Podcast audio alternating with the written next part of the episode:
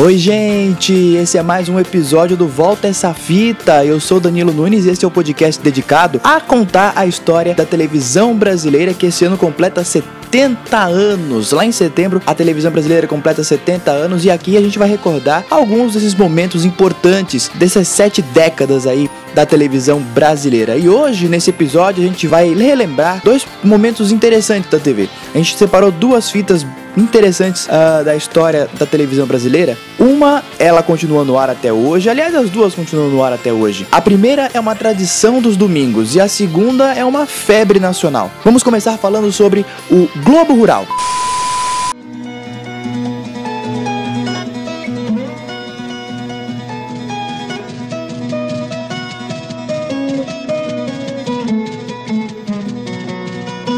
Esse é um programa tradicionalíssimo lá na Globo. O Globo Rural ele estreou em 6 de janeiro de 1980 e eu acordava cedo para ver o Globo Rural. Eu gostava do Globo Rural, sério. Quando eu era menor eu gostava muito do Globo Rural, principalmente o tema de abertura. Esse tema de abertura que marcou o Globo Rural durante tantos anos e que, inclusive, está no ar agora, repaginado, me remete muito ao campo, é muito legal, eu gosto. Foi, inclusive, composto por Almir Sater que é um, um, compositor aí de muitos anos e muito famoso em todo o Brasil. O Globo Rural ele estreou em 6 de janeiro de 1980. Só que ele estreou com muita desconfiança. O pessoal na redação, no jornalismo, não acreditava muito, não. Os colegas não acreditavam muito no, no, no, Globo Rural, não. No começo, internamente, ele era chamado de Mandioca News. Ele não tinha um espaço nos estúdios fixo para poder realizar suas gravações. Ele tinha que esperar a madrugada, quando se encerravam os trabalhos dos outros telejornais, para poder utilizar os estúdios para poder gravar.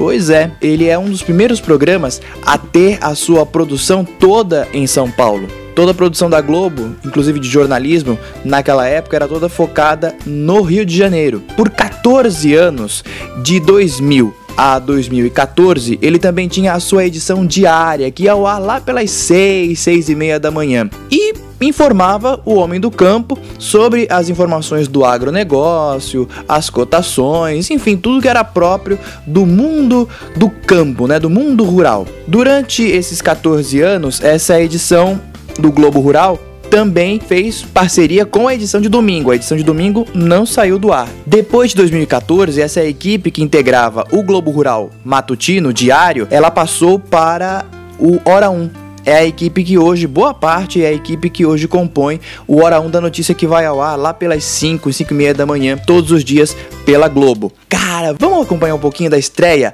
O Globo Rural, o primeiro apresentador do Globo Rural foi o Carlos Nascimento. Rede Globo apresenta Globo Rural. Bom dia. O Globo Rural nasce com os anos 80, esse decênio que se abre com a fome rondando o mundo.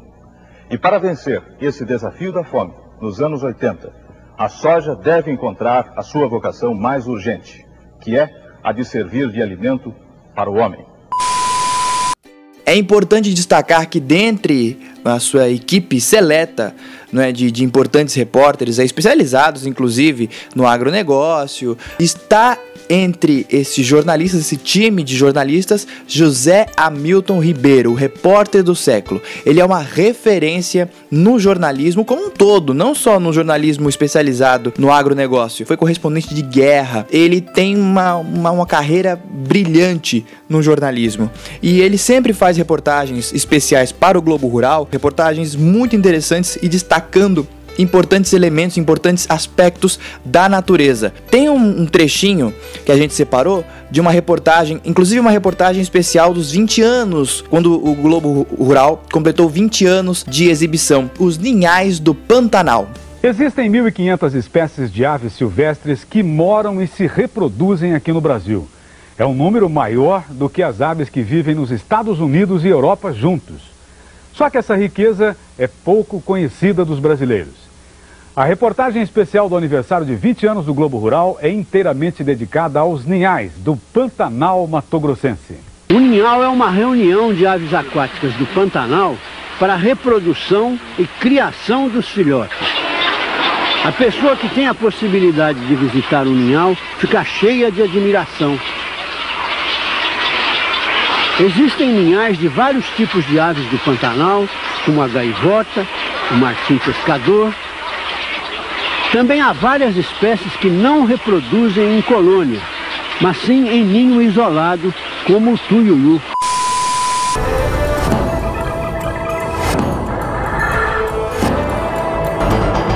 Em 2020, a gente também celebra essa mania nacional que é os reality shows. Os reality shows eles pegaram no Brasil de um jeito como em nenhum outro país no mundo. É uma loucura. 20 anos dos reality shows no Brasil em 2020. É, o primeiro reality show estreou em 2000 aqui no Brasil, 23 de julho de 2000. Foi o No Limite. Mas eu quero antes recordar um pouquinho como é que começou essa história de reality show. Ela começou muito antes, lá nos Estados Unidos, em 1973, com um reality show chamado An American Family, uma família americana. Por incrível que pareça, a, os reality shows, eles são produzidos por emissoras comerciais, mas o primeiro reality show ele foi produzido por uma televisão pública dos Estados Unidos, a PBS, que é uma, a produtora, inclusive de clássicos da, da, da, televisão educativa, como por exemplo Vila Sésamo.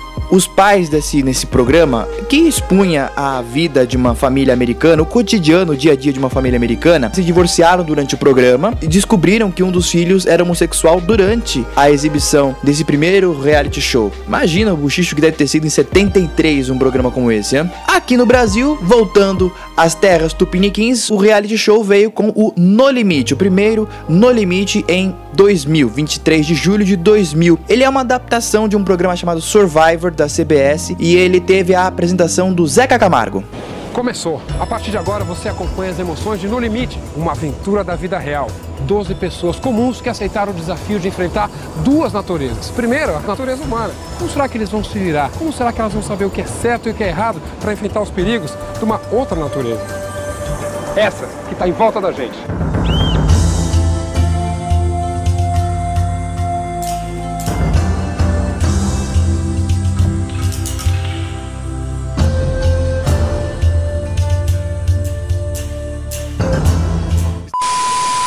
E hoje em dia existem vários reality shows, mas eu gostei muito de uma de uma de uma definição da Karina Trevisan, que é autora do livro Almanac dos Reality Shows. Ela separa esses programas em categorias: sobrevivência, talent show, disputa, confinamento, ajuda profissional e a vida como ela é. O programa isolava seus participantes num ambiente hostil, a fictícia Praia dos Anjos, que ficava a cerca de 100 quilômetros da cidade de Fortaleza, no Ceará. Duas equipes, Sol e Lua, competiam entre si. Os perdedores tinham que eliminar um membro. Depois de alguns episódios, juntou todo mundo e era cada um por si e Deus por todos. Estamos em algum ponto da costa cearense, longe de casa, da família, longe de tudo, de todos.